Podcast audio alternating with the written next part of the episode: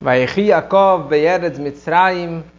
Essa semana, Parashá Vayechi descreve sobre os últimos 17 anos da vida do patriarca Yaakov no Egito, como que ali ele estava com toda a sua família reunida ao redor dele na cidade de Goshen, e ele passa lá os seus 17 melhores anos da sua vida seus últimos 17 anos de vida, que na verdade foram seus melhores 17 anos de vida, quando ele estava lá com todos os seus filhos, netos, bisnetos, todos ao redor dele, todos seguindo o legado do pai, seguindo a religião, seguindo a educação que ele passou para todos os filhos, e só tendo realmente o verdadeiro naches, a verdadeira alegria, prazer e satisfação que todo pai, avô e bisavô deseja ter de seus descendentes. E finalmente, no final da sua vida, nos últimos momentos da sua vida, primeiro ele chama o seu filho Yosef, com seus dois netos, Efraim e Menashe, e dá para eles brachot muito elevadas, primeiramente descrevendo que seus filhos, Efraim e Menashe, que Reuven, Shimon e Yuli, que seus filhos, Efraim e Menashe, para mim, eles são considerados como os meus filhos. Ou seja, a partir daquele momento, não seriam mais doze filhos, doze tribos, e sim treze tribos. Porque a, a tribo do Yosef iria se subdividir em duas tribos, Efraim e Menashe. E assim foi a partir de então, todos os acampamentos durante os 40 anos no deserto, e toda a divisão dos lotes de terra em Israel foram também dadas para os dois filhos de Efraim e Menashe, como se fosse parte dos filhos do Yaakov, de tanto que ele realmente amava o seu filho Yosef. E logo na sequência, Yaakov ele manda chamar todos os seus filhos que eles estavam espalhados no Egito veio um anjo e congregou todos eles. E ele chama todos os seus filhos, ele fala: Reasfu, venham ao redor de mim, e eu vou contar para vocês o que vai acontecer no final dos tempos, no final dos dias. Fala nossos sábios que naquele momento Yaakov ele estava com uma inspiração muito elevada. Ele queria contar para os seus filhos a data da vinda do Mashiach. Ele queria contar para os seus filhos quando que seria o final do galuto, do exílio dessa diáspora e quando que seria realmente a data da vinda do Mashiach. Porque ele acreditava que seus filhos eles eram tzadikim, na prática eles eram tzadikim. Então, primeiramente ele, ele acreditava que eles iriam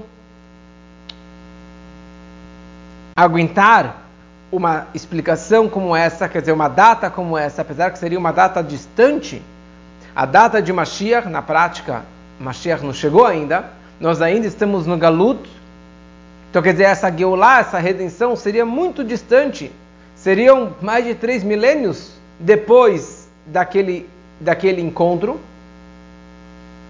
quase três milênios e meio, mas ele acreditando nos filhos, que eles eram tzadikim, eles não iriam desistir do judaísmo e dessa fé em Deus. E eles iriam aguentar com muita paciência para essa data máxima, para essa vinda do Mashiach. E com essa paciência que eles teriam para, para, para essa grande revelação, eles teriam realmente uma grande recompensa. Só que na prática, Yaakov ele perdeu essa informação. Nistalka mimen mashchina. A presença divina se afastou dele, ou seja, ele não revelou para os seus filhos, porque Deus não queria que ele revelasse um segredo tão elevado, tão profundo para o mundo, para os seus filhos. Porque talvez seus descendentes, seus netos, bisnetos, tataranetos, não seriam tzadikim completos, e quando eles soubessem que a data da vinda do Mashiach seria tão longínqua, tão distante, eles poderiam abandonar todo o judaísmo e toda a sua fé em Deus. Porque muitos servem a Deus só pensando nessa data máxima, só pensando na data da vinda do Mashiach. Então Deus realmente omitiu dele essa informação. Então, já que ele perdeu essa informação, ele acabou dando para eles outras coisas. Ele falou sobre a guerra de Gog e Magog que haverá na véspera da vinda do Mashiach, na construção do Beit HaMikdash, que será uma construção eterna, coisas para alegrarem seus filhos.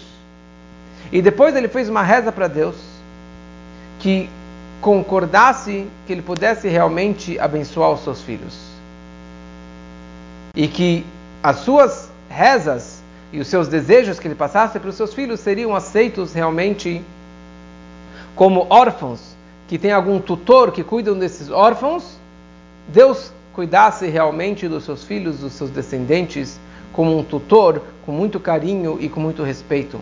E foi isso que ele realmente ele acabou chamando eles pela segunda vez. Ele virou e falou uma segunda frase para eles e falou: "Se reúnam ao redor de mim, porque eu quero falar para vocês agora mais uma coisa. Quer dizer, aquela primeira coisa que eu queria falar para vocês, a data da vinda do Mashiach, isso foi omitido de mim. Mas agora eu quero passar para vocês brachot, uma brachá específica para cada um dos meus filhos. Então é interessante essa questão que o Yaakov ele queria revelar para os seus filhos a vinda do Mashiach.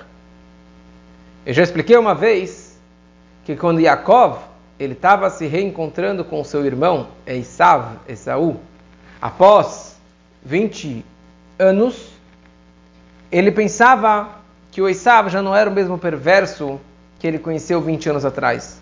Ele pensava que o Esav já fez chuvá, já voltou para o bom caminho.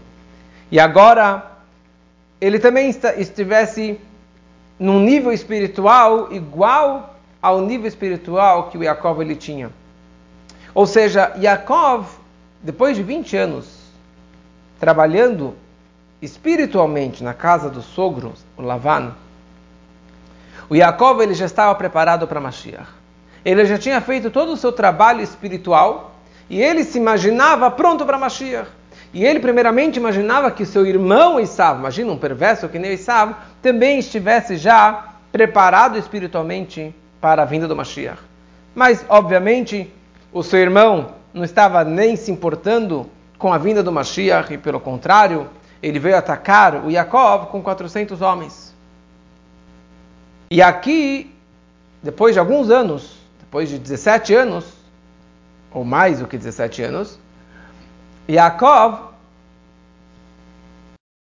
pensou que seus filhos talvez estivessem prontos para Mashiach.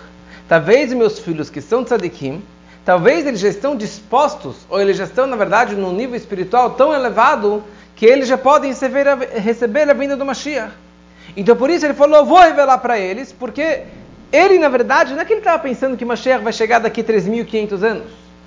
Ele já pensava, imaginava e torcia que o mundo já fosse meritório, merecedor, para receber uma luz de Mashiach naquele momento, lá no Egito, e que não precisassem sofrer os 400 anos no Egito e todos os outros sofrimentos que nosso povo passou desde então. Mas naquele momento ele perdeu essa informação. Deus omitiu dele a Shekhinah, a presença divina. Ou seja, que ele pudesse trazer Deus para o mundo, para baixo, trazer a revelação divina, trazer esse grande segredo da Torá, que é o grande objetivo da criação, que é a vinda do Mashiach, Deus omitiu dele essa, esse poder de revelar para baixo, porque o mundo não estava preparado para isso.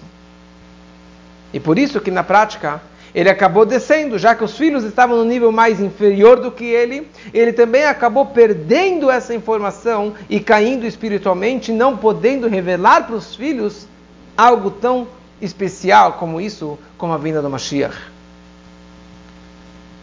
O desejo, o desejo de um tzadik nunca fica em vão. A vontade do tzadik, mesmo que na prática não foi levada da forma que ele desejava, mas algo sim fica gravado no mundo e, e a força fica. É, essa energia é herdada para todos os seus descendentes. Ou seja, é o seguinte: Jacob ele desejou revelar e trazer a vinda do Mashiach. Na prática, ele não trouxe, ele não revelou. Mas só o fato que ele quis trazer e revelar isso já foi, na verdade, um netinat koach, uma força, um push, um empurrão para que todas as próximas gerações tivessem o poder e as ferramentas de, atrazer, de trazer e atrair e aproximar a vinda do Mashiach. E principalmente a nossa geração. A nossa geração, que é a última geração do exílio, a última geração do Galut, que é uma geração órfã, uma geração que não tem nenhuma revelação espiritual, que não temos milagres, que temos tantas perseguições e tantos testes e assimilação, e a escuridão é dobra, dupla e duplicada, quadriplicada de tanta escuridão, de tantos problemas que nós temos nesse galuto. E muitas pessoas perguntam: calma aí, na época do Sadikim, na época do templo de Moshe, na época do Moshe Tov, dos grandes líderes, eles mereciam a vinda do Mashiach. Quem somos nós hoje, aqui, um povo tão perdido, sem valores, numa escuridão tão densa como essa? Nós vamos trazer o Mashiach? Sim. Sim. Porque é assim que o Talmud descreve que a data que Mashiach está chegando, não haverá uma escuridão tão densa e tantos problemas e dificuldades como é nessa geração. E isso é o maior sinal que Mashiach está aqui na porta. Mas o, o, ponto da mensagem dessa paraxá é que nós temos a força para trazer o Mashiach. Já que Jacob ele desejou trazer o Mashiach, ele deixou essa herança e essas ferramentas para que nós possamos trazer e revelar o Mashiach neste mundo muito, muito em breve. Então não pense que você é pequeno e que você não tem a capacidade. Sim, algo pequeno que você fizer pode reverter toda a situação e pode trazer na prática a grande revelação da vinda do Mashiach e que assim seja realmente muito em breve. Naquele momento, que Jacob ele perdeu essa informação, ele perdeu essa data tão especial da vinda do Mashiach, ele olhou para os filhos e ele ficou assim com o rosto torto, em dúvida que talvez eles não mereçam. Talvez as aparências enganam o pai e talvez um dos filhos estão indo no mau caminho ou estão no mau, cami no mau caminho, que nem o meu irmão Esav enganou o pai, o meu pai Yitzhak, a vida toda, que ele era um tzadik, talvez um de vocês também estejam me enganando. E daí os irmãos, todos os irmãos, eles viram para o pai e eles criam essa frase tão importante. E eles falam para o pai, Shema Israel, Adonai Eloheinu, Adonai Echad. Ouça Israel. Israel é o nome de Jacob, é o nome do pai dele. Ouça Israel, papai. Da mesma forma que no teu coração não tem nenhum outro pensamento, a não ser um, um, pensamento somente de Deus, não tem nenhum pensamento negativo, não tem nenhuma outra crença. Nós também acreditamos plenamente que Hashem é Echad, o Shmo é Echad, que Hashem ele é um e o seu nome é só um. Ele é Eloqueino e Einol Milvadon, não tem nada fora Deus. Quando Jacob ouviu isso, ele falou: Ah, Baruch Shem Kevod Malchuto Leolam Vaed. Abençoado o nome da glória do reinado de Deus para todo sempre. Quer dizer, essa foi a resposta do Yaakov. E ele que inventou na prática essa frase de Baruch Shem Kevod Malchuto Leolam Vaed. Só que na Torá não consta essa frase Baruch Shem. A Torá descreve Shema Israel Hashem Elokeinu Hashem Echad Ve'ahavzat Hashem Elokecha e omite essa frase Baruch Shem. Então, como que a gente faz? Na prática, na reza, os sábios estavam em dúvida se devemos acrescentar essa frase Baruch Shem ou não. Porque Moshe bem não colocou na Torá, Moshe não ensinou essa frase. Mas, por outro lado, Yaakov sim ensinou essa frase. Então, por isso eles instituíram que o Baruch Shem Kevod Machotol Olam Vaed deve ser dito em voz baixa. Não fala em voz alta, porque na prática Moshe não falou, Mas sim devemos rezar o Baruch Shem em voz baixa. Fora um dia do ano. Sim, no Yom Kippur. O único dia do ano que nós falamos Baruch Shem Kevod Malchutó em voz alta é no Yom Kippur. Por quê? Porque quando Moshe Rabbeinu subiu nos céus para receber a Torá, e na prática ele voltou no Yom Kippur, ele ouviu os malachim, os anjos celestiais, falando essa frase. Depois que foi dito o Shema Israel, os anjos responderam Baruch Shem Kevod Malchutó Lolam Vaed. E quando Moshe desceu da montanha, ele ensinou para o povo de Israel que falassem essa frase em voz baixa. No Yom Kippur, é sabido que nós somos comparados com os anjos. Nós jejuamos, rezamos o dia inteiro, vestidos de branco, que nem os anjos. Então, por isso, nesse dia, não há problema de falarmos em voz alta, que nem os anjos também falavam em voz baixa. Porque apesar que a palavra Shema Israel significa que o povo de Israel ouça, né? Shema Israel, quer dizer, ouça povo de Israel, mas na verdade a intenção, quando você fala Shema Israel, é ouça papai Israel, ouça Yaakov, porque Yaakov é Israel. Quer dizer, Shema Israel, ouça papai, que nós estamos cumprindo tudo aquilo que você pediu para a gente. Nós continuamos acreditando em Deus com emuná shleimah, com uma fé plena. Hashem echad, Shmo echad, que Hashem é um e o seu nome é um. Então aí que surgiu realmente a frase Shema Israel e o Baruch Shem, que vod machotó leolam vaed. E depois disso, Yaakov ele começou a conversar com cada um dos seus filhos. Primeiro ele vira para Reuven ele fala, Reuven, você é o meu primogênito. Mas já que você aprontou naquela situação, quando Arachel faleceu, você pegou a cama da Arachel, quer dizer, a minha cama, na verdade. Eu deveria dormir com a Bilha, que era a serva da Arachel, que tinha falecido. E você pegou a minha cama e colocou na, na cama, na, na, na, tenda da tua mãe Leia. Isso foi um grande pecado que você fez. Você não tinha que se meter na intimidade do casal. Então, por isso, você deixou de ser o meu primogênito, você era muito querido, você continua sendo querido, você nasceu da minha primeira gota, mas você foi muito rápido.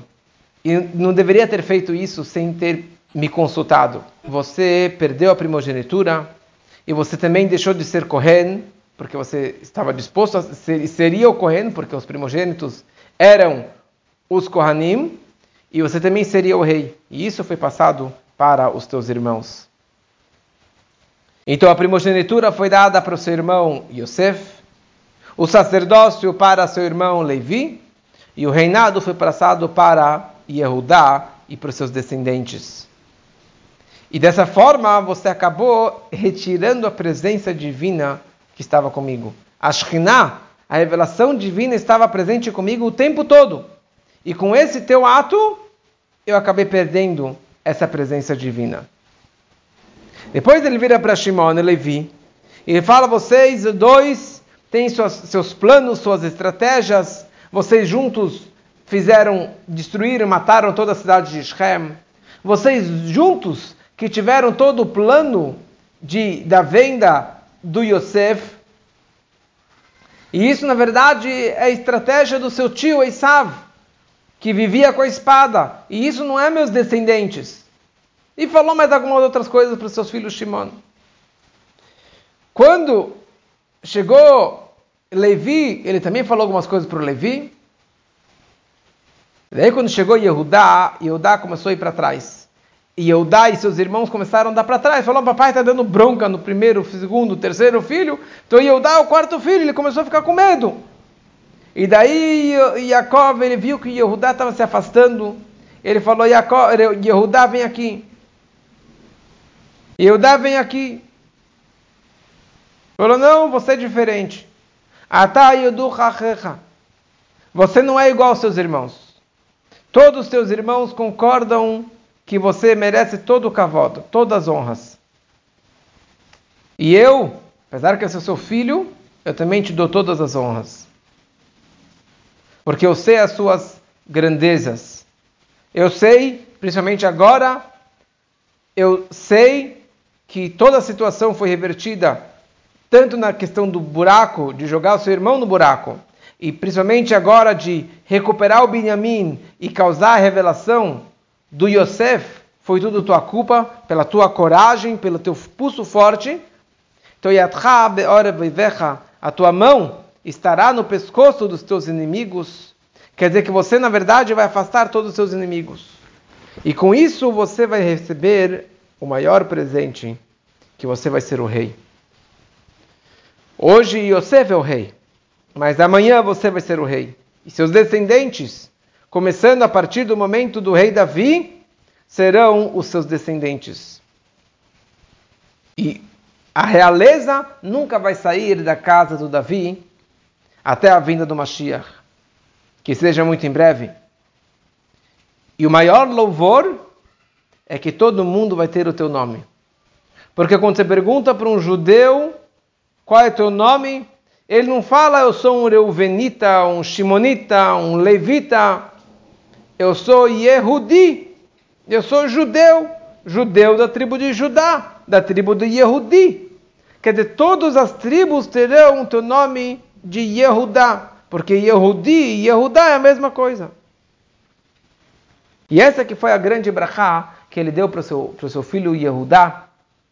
E por isso que realmente nós aguardamos a grande revelação de Mashiach Tzidkeinu, do, rei do descendente do rei Davi, que é direto um descendente da casa de Judá, e que assim seja muito em breve, se Deus quiser. E dessa forma terminamos o nosso ciclo, os segredos do Gênesis, os segredos do Bereshit, com Baruch Hashem, todos esses meses, dando, dando semanalmente a, uma inspiração, uma mensagem da Paraxá, e que, e que possamos realmente continuar com os nossos cursos, trazendo muita luz e inspiração da Paraxá da semana, e que assim seja, e esperamos a todos no próximo curso, que seja muito em breve, se Deus quiser.